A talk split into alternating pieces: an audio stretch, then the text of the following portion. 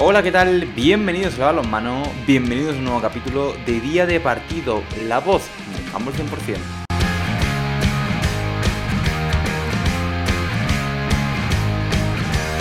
Hoy hablaremos de los equipos de la Liga Guerreras y Verdoras que están disputando las competiciones europeas.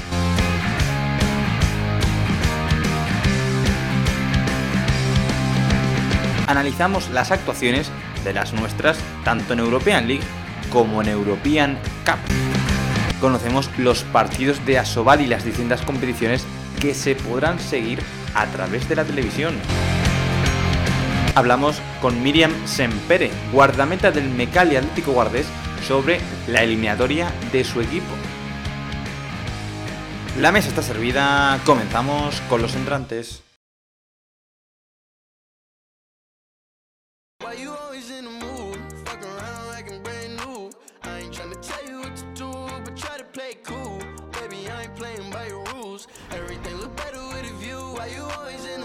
Una vez más estamos en estos micrófonos, en esta casa, en este estudio, hablando de balonmano, que es lo que nos gusta.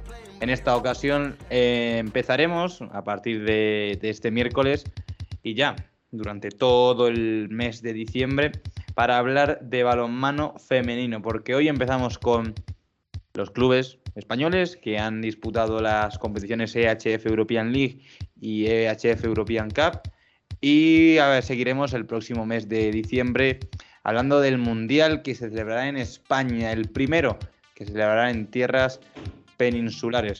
Para esta ocasión me he traído a mi equipo de colaboradores, al único indiscutible Pau Saiz desde Elche. Hola Pau, ¿qué tal? Buenas tardes. Muy buenas tardes, Nahuel. Encantado siempre de estar aquí, ya con un poquito de sabor a Europa que nos deja la previa también de, este mundial que vamos a vivir en nada. Yo creo que cuando se suba este podcast quedará una semanita para que empiece el mundial. Eso es relativo, porque igual tú lo escuchas dentro de un mes y dices, el mundial ya ha pasado. No sé de qué me estás contando. Bueno, pues la gente tiene que estar actualizada y seguir nuestro podcast que siempre publicamos en nuestras redes sociales, Handball 100%. Ahí podréis seguir cuando sacamos nuestro podcast, que es todos los miércoles, ¿verdad, Nahuel?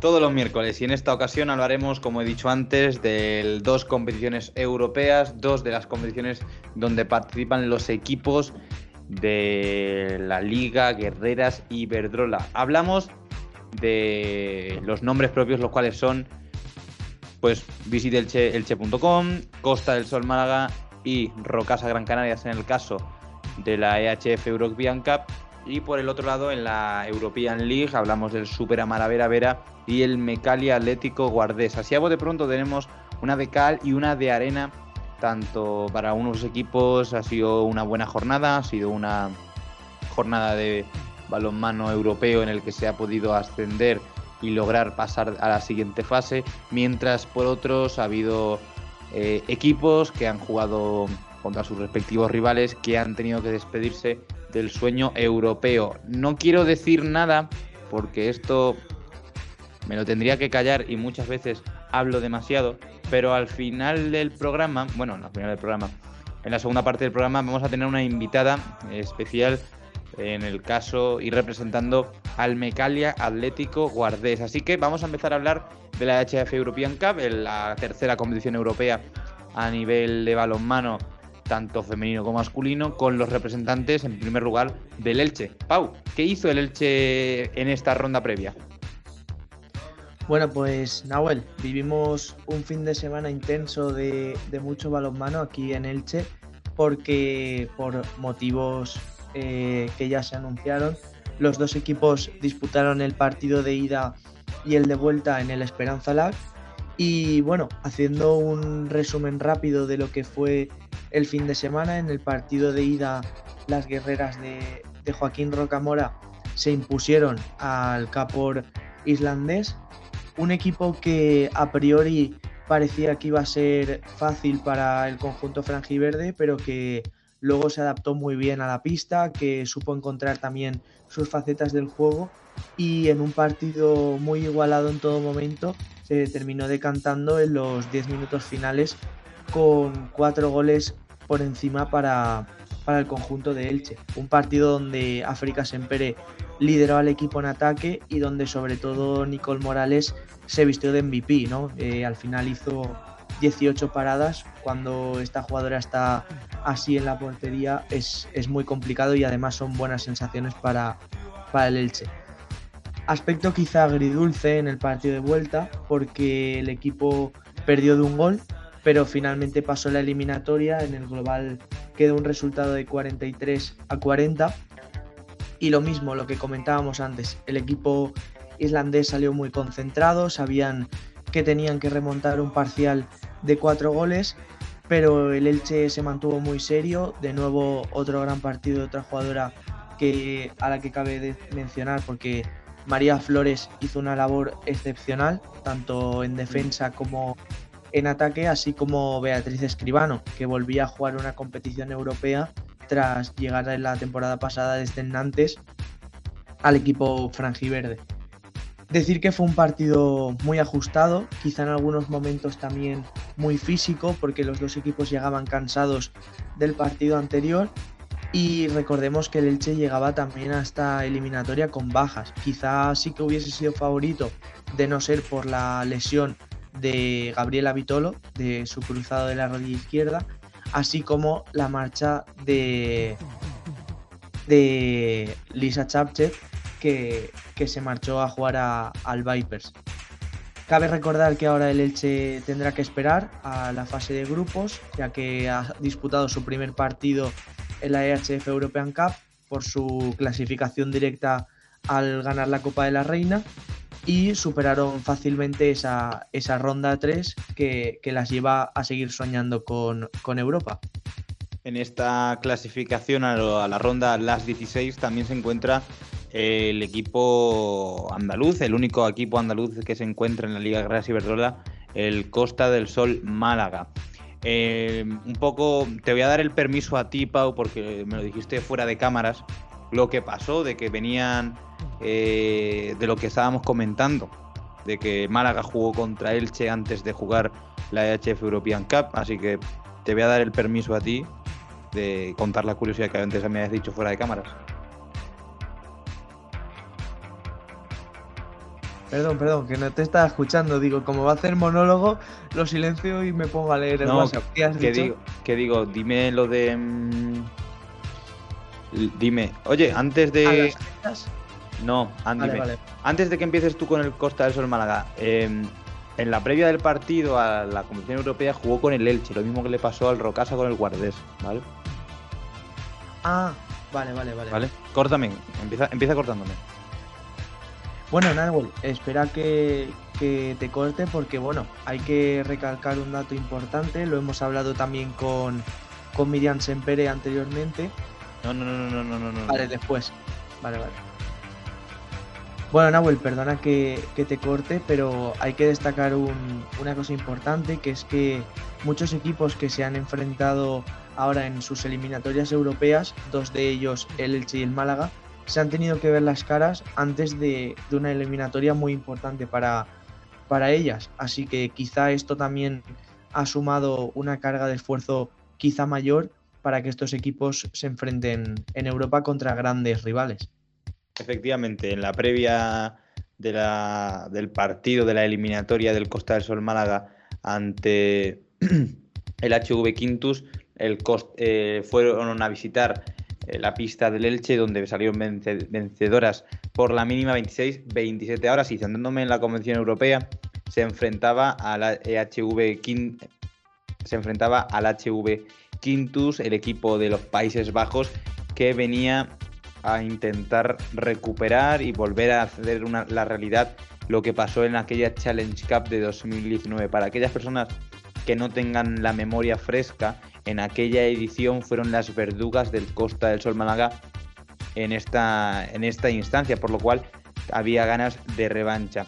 Un partido de una eliminatoria, perdón, que se jugó en un fin de semana, se jugó el sábado y el domingo en el pabellón antegrano Fernando Argüelles, el cual será la sede de la próxima Copa del Rey que será en marzo de 2022. En el partido de ida, una lógica, una clara y contundente victoria 37 a 23 que dejaba una diferencia de 14 goles a favor, capaz de sentenciar la eliminatoria en este partido. Mercedes Castellano fue una de, de los pilares fundamentales en el cual se, se, acostó el equipo de Suso Gallardo para poder llevar el partido a su ritmo y a su gusto. Y después, en un partido de vuelta, como he dicho, con 14 goles de diferencia, terminaron perdiendo 37 a 33, pero eh, fueron buenas las noticias para eh, las malagueñas debido a que se contaba el debut de Segado, de Andrena Molina y de Daniela Jerónimo en el primer equipo, esta última haciendo un gol en la EHF European Cup. Un gran partido el protagonizado tanto por malagueñas como por neerlandesas, que finalmente se quedó en casa, se quedó en el pabellón Fernando Argüelles, se quedó con la victoria del Costa del Sol Málaga, que como he dicho, en una semana, en un miércoles que fue el partido contra Elche, sábado y domingo que fueron el, partido de ida y de vuelta, lograron hacer y conseguir la clasificación a las 16. Quien también lo hizo, no con tanta solvencia ofensiva, fue el Rocasa de Gran Canarias. Pau, este, el equipo de Robert Cuesta viajó a Suecia con el objetivo de remontar un 37-38 en el partido de ida ante el Shakra, eh, equipo ucraniano. Sí, Nahuel, eh, un partido que se terminó decidiendo en los últimos segundos con un gran gol de Albas Pugnini una jugadora que, está haciendo de valer a su equipo en la Liga Guerrera Ciberdrola y que ahora ha demostrado que, puede decidir partidos y eliminatorias con, ese gol. Hay que destacar que, el Rocasa perdió el primer partido en casa, 37 a 38, pero que cuando viajaron a Suecia remataron la faena, como se suele decir, ganando 25 a, 27, una cosa que además quizá puede sorprender a, un aficionado que no sea asiduo al balonmano, ya que de normal esa ventaja que te da jugar en casa, ninguno de los dos la supieron aprovechar en las eliminatorias. Destacar que el equipo de, Robert Cuesta eh, ha pasado de ronda, que estará en el bombo número 2 del sorteo que se habrá disputado el martes 23 de noviembre y que conoceremos contra quién disputará ese partido. Uno de ellos puede ser el Málaga o el Elche. Ahora te preguntaré a ti, Pau, porque ya tenemos el bombo y el, y el equipo con el cual se enfrentará el Rocasa Gran Canarias. También te preguntaré sobre todos los cruces, tanto de ilicitanas, canarias y malagueñas, para la siguiente fase de la EHF European Cup. Pero te voy a seguir hablando del equipo de Robert Cuesta, que, cómo no, parece que pasa el tiempo, pasan los años, pasan los partidos, los minutos, las faltas, los tiros y ella los sigue parando. Hablo de la jugadora, fácilmente de la jugadora franquicia de, las guerreras, Silvia Navarro, la portera eh, valenciana que sigue acostumbrando, mal acostumbrando al aficionado del balonmano a parar y a detener. En esta ocasión hizo una gran actuación bajo palos para que haga bueno cada gol de sus, de sus compañeras. En el caso de María Gómez, eh, que tenía que fue una de las jugadoras más fundamentales para el equipo canario. Y lo que habías dicho antes, una un partido que se vive de infarto, que se vivió de infarto en esta eliminatoria, que terminó dando la buena, mm, terminó dando por bueno los goles del equipo del Rocasa Gran Canarias para que pasen a la siguiente ronda. Antes de lo que decías tú, eh, Pau, hablamos de que tanto Costa del Sol Málaga como visitelche.com Balonmano Elche están ubicadas en el bombo 1, mientras en el bombo 2 está ubicada el Rocasa, Gran Canarias. No me voy a poner a mencionar el resto de equipos porque muchos me tacharían de que no sé leer porque son nombres los cuales no me atrevo sinceramente a, pronunciar. Pero te voy a preguntar a ti, Pau, antes de pasar con la siguiente con la siguiente sección del programa. ¿Cómo ves tú o cómo has visto tú a los rivales de tanto Costa del Sol Málaga como visitelche.com como el del Rocasa Gran Canaria? Dime.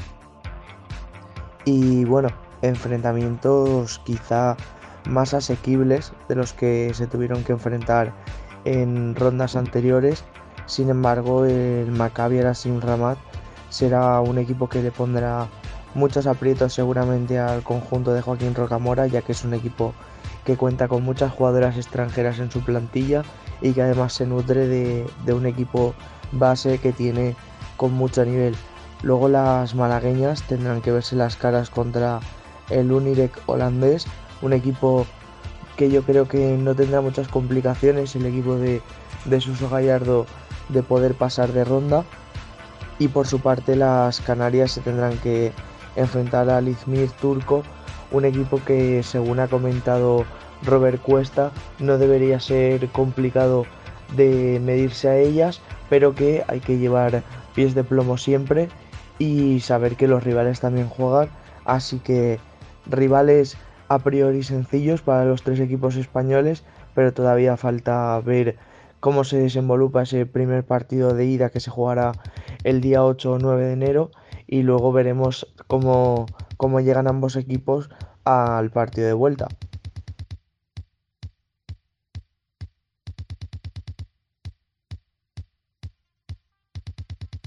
Uno de los puntos a tener en cuenta es que los tres equipos españoles sentenciarán la eliminatoria como local.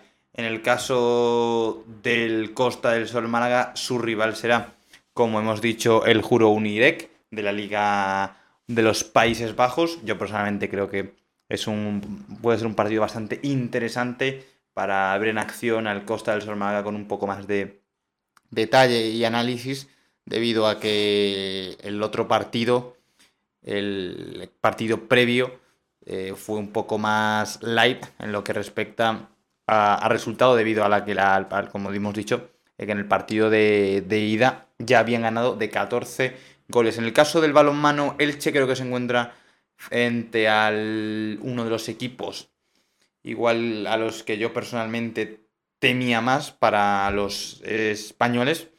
Y por parte del Rocasa Gran Canaria, yo creo que han sido uno de los mayores perjudicados en lo que respecta al, sorteo, debido a que, si no recuerdo mal, este equipo turco, el Izmir BSB SK, llegaron muy lejos en la pasada edición, por lo cual creo que una dura roca a batir, la del Rocasa de Gran Canarias, pero no obstante bastante positivo eh, el hecho de que tienen que defender la eliminatoria en casa y son capaces de hacer una gran eliminatoria ante este gran equipo turco. Vamos a pasar a la siguiente sección del programa con Salva Rosselló, nuestro compañero de redacción, que le vamos a preguntar como siempre, como cada semana. Salva, ¿cuáles son los partidos más destacados para ver esta semana en la Liga Sobalí, las distintas ligas, a través de la televisión? Crivelli que duda, casi camina, suelta para... Uh,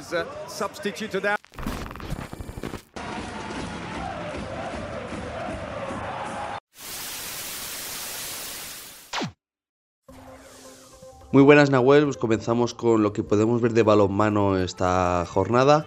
En la Liga Sobal comienza la jornada 13 y el sábado a las 12 de la mañana podremos ver un Ángel Jiménez Puente Genil Freaking Balonmano Granollers por Gol Televisión en la Liga Sports TV. A las 7 de la tarde el Betis Anaitasuna recibirá a la banca de Mar del León y lo podremos seguir por Navarra Televisión y la Liga Sports TV. Y para cerrar la jornada del sábado, a las 8 y media el Batco Balonmano Torre la Vega recibirá al Incarropsa Cuenca y lo podremos seguir por Ifomo Noticias Televisión y la Liga Sports TV. El domingo a las 12 de la mañana el balonmano Benidorm recibirá al balonmano Logroño La Rioja y lo podremos seguir por Apunt y la Liga Sports TV en lo que será el partido de la jornada. Y finalmente a las 7 de la tarde, Frigoríficos Morrazo recibirá el Unicaja Banco Sin Fin y lo podremos seguir por la televisión de Galicia y la Liga Sports TV. Y hasta aquí el balonmano que podremos ver, Nahuel, un saludo.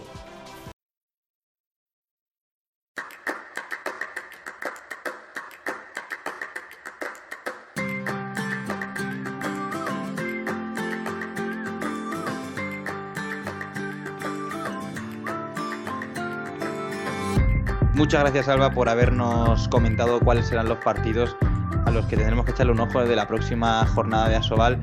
Y ya queda menos para que empiece ese mundial, el primer mundial que se celebrará aquí en España de balonmano femenino. Pero por el momento vamos a seguir hablando de las competiciones europeas y la participación de, los distintos equipos de balonmano femenino en estas EHF European League y European Cup. Hemos hablado tanto del Costa del Sol Málaga como del Superamara Vera Vera, del Rocasa Gran Canaria y del visitelche.com el Elche y nos hemos dejado un equipo que hemos comentado muy poco porque ahora lo haremos con nuestra protagonista, con nuestra invitada del Mecari Atlético Guardés. Y hablamos con Miriam Sempere. Hola Miriam, ¿qué tal? Buenas tardes.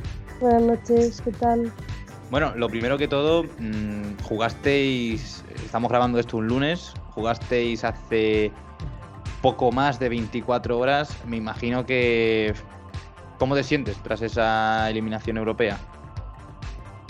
Bueno, al final teníamos claro que era muy complicado poder pasar a la fase de grupos ya que el resultado de allí fue demasiado abultado en nuestra contra.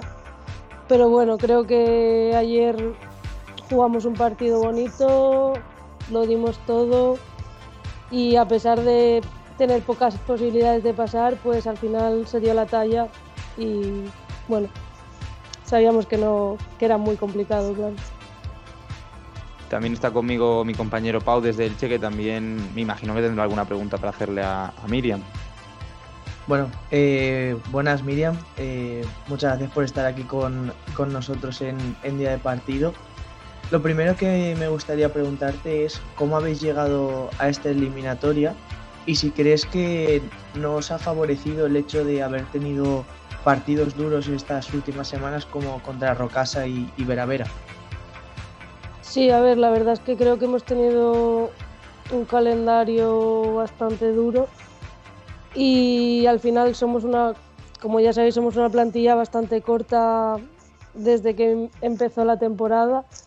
Entonces, cada partido, casi todas las jugadoras hemos jugado más de 40 minutos y al final, pues eso pesa porque no puedes rotar y tal. Pero también es verdad que pues el partido de ida no hicimos un buen partido, las cosas no nos salieron bien y al final casi que la eliminatoria, la eliminatoria se cerró allí y la verdad que fue una pena.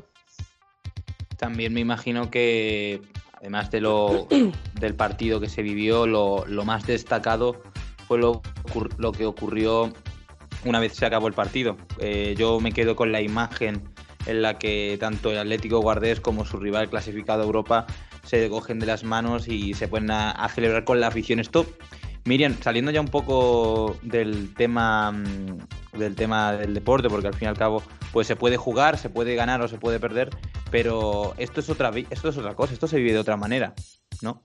Sí, a ver, es que la peña de Inferno es una pasada. Al final Creo que es la mejor afición de España, la verdad.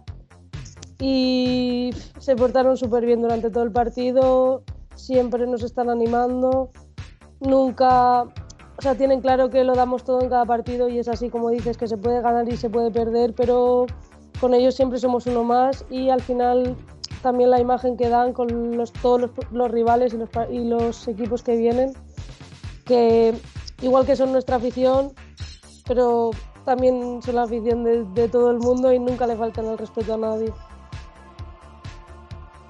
A mí, Miriam, me gustaría ya dar un poco paso a, una pregunta que creo que puede hacerte especial ilusión, como valenciana de, Santa Pola, si no me equivoco. Eh, ¿Qué esperas de, tus compañeras como Paula Arcos o, o Prades en este, en este mundial? Yo la verdad, o sea, tanto ellos dos como, déjame decir, Laura Hernández, que es una persona con la que jugué muchos años, creo que va a ser muy ilusionante para ellos poder jugar en casa con su gente. Es una experiencia nueva para los tres y yo creo que la verdad que se va a dar buena imagen. Al final, eh, la selección eh, ahora mismo es un equipo con muchas ganas con mucha gente que tiene ganas de demostrar y, yo creo que, y espero, que las cosas van a salir bastante bien. Volviendo también un poco a, la competición, lleváis nueve partidos jugados, de los cuales eh, podemos destacar tres derrotas, dos de ellas ante equipos como Vera Vera, de la, de la talla del el Unicaja Gijón, que también está jugando bastante bien a este, a este deporte y se está viendo cómo está haciendo, cómo ha dado una evolución en su juego. ¿Cómo ves al equipo de cara a la siguiente ronda, que bueno, que ya será en 2022, pero cómo has visto al Atlético, al Atlético Guardé durante estos primeros partidos de finales de 2021? Yo creo que en esta, bueno, en esta etapa de la liga y tal, hemos perdido siete puntos. Creo que la verdad que son muchos, pero también es verdad que ahora mismo, conforme está la liga, es lo más normal. O sea, al final ya no es el problema que pierdas el punto contra los de arriba, sino que hasta los que no están tan arriba te van a pelear el partido y te pueden quitar puntos que esos creo que son los que luego más van a hacer falta o más se van a notar porque al final con los de arriba igual hoy te gano yo, mañana me ganas tú, hmm. pero al final esos puntos que puedes perder en, en pistas que no te lo esperas son los que luego van a pasar factura. A mí, Miriam, me gustaría preguntarte, todos los años siempre surge este debate entre los aficionados al balonmano femenino de por qué nuestra liga no tiene, no tiene una posición para poder jugar la del OEHF. Y luego llegan estas competiciones como la European League con equipos como el Vera Vera, como vosotras que, que domináis prácticamente en, en, la Liga Guerrera Ciberdrola, pero que llegáis a, a Europa y quizá ese nivel ya muchas veces también por el tema económico eh, pesa mucho a, los equipos españoles. Me gustaría preguntarte si crees que dentro de poco, viendo cómo se están formando estos equipos de, selecciones poderosas, con, jugadoras que están jugando en las máximas ligas francesas y, tal, ¿crees que dentro de poco se podrá revertir esa situación o que es algo que ya no tiene vuelta atrás? Yo creo que, que sí, además aunque sí, es verdad, mm, Vera Vera y nosotras que somos los dos equipos que jugamos la EH Feliz. Ahora mismo nos hemos quedado fuera, pero no hay que olvidar que el Vera Vera le ha ganado a un París, que es un equipo muy potente y que podemos estar ahí. Es verdad que eh, hablando con nuestras compañeras que están en Francia y tal, el tema económico es una pasada, pero yo creo que el balonmano español femenino se está haciendo notar y es complicado por lo que hablamos, pero no sé, han cambiado muchísimo las cosas. ¿Por qué no pueden seguir cambiando? ¿Cómo te has visto tú personalmente en estas eliminatorias de EHF European League? A ver, en el partido de allí ya te digo, o sea, mm, no fue un partido bueno del equipo ni... Como que fue tarde cuando quisimos reaccionar y ya el partido estaba ido y, y los errores al final contra estos equipos te pasan factura, porque cualquier pérdida, cualquier balón es un gol. Entonces, es, yo la verdad que, por ejemplo, al Besansol lo comparé al, como hacía poco que habíamos jugado contra el Vera Vera. Mm. Para mí era muy parecido. Al final son equipos que sí, nosotras tenemos buenas jugadoras, lo que pasa que, como te digo, somos pocas. Eh, cuando ya están nuestro siete inicial pensando en darse un respiro, ves que el equipo contrario cambia todo el equipo, mm. con, con, jugadoras de nivel y dices, guau, ¿y ahora qué? Y entonces eso pues te pasa factura y pues eso, una pérdida de balón son cuatro goles de ellas o un error tuyo te pesa el doble. Pero bueno, yo para, ir cerrando también, Nahuel, si quieres la entrevista, que supongo que Miriam también tendrá que, descansar, cenar, que no sé si habrá cenado, eh, me gustaría preguntarte, Miriam, ahora ya una vez eh, pasado página de esta eliminatoria europea, cuáles son los próximos compromisos que tiene el equipo y sobre todo ya cuáles son los nuevos objetivos que, que tenéis a largo plazo. A ver, ahora mismo, o sea, nuestro objetivo ahora y desde el principio es la liga que intentar quedar lo más arriba posible. aunque ahora mismo vayamos sextas con un partido menos, como he dicho antes, creo que va a ser una liga muy igualada y que se van a perder muchos puntos. Y que es verdad que conseguir ganarla ahora mismo está complicado, pero luchar por los puestos de arriba vamos a estar luchando todos. Y luego, pues poder clasificarnos para la fase final de la Copa de la Reina y poderle dar una alegría a nuestra afición. Pues esperemos que se pueda llevar una alegría esa afición que tanto ha apoyado al balonmano y al equipo del Mecari Atlético Guardés eh, de cara a este 2022 que se viene cargadito de balonmano. Así que Miriam, muchísimas gracias por haber participado, por haber estado con nosotros. La mayor de las suertes para esta mm, segunda parte de la temporada que empezará, como he dicho, el año ya 2022. Muchísimas gracias y suerte para el futuro. Muchas gracias a vosotros. Y de esta forma cerramos el capítulo de día de partido eh, hablando de las competiciones europeas, de la EHF European Cup y European League. Muchísimas gracias Pau por haber sido parte de esta edición y espero que tanto Elche, Rocasa y Costa del Sol Málaga, que son los equipos que aún quedan en la competición, puedan, puedan seguir participando. Muchas gracias Pau. Muchas gracias Nahuel por, por invitarme y hasta la próxima. También daros las gracias a vosotros, a los que nos apoyáis y nos elegís a la hora de informaros y de entreteneros en el mundo del balonmano. Espero que os haya gustado este programa y que os preparéis, ya que se viene un mundial de balonmano femenino muy interesante en el que tanto día de partido como Humble 100% estarán al pie del cañón. No me queda más que recordarles que hoy, mañana y siempre es día de partido.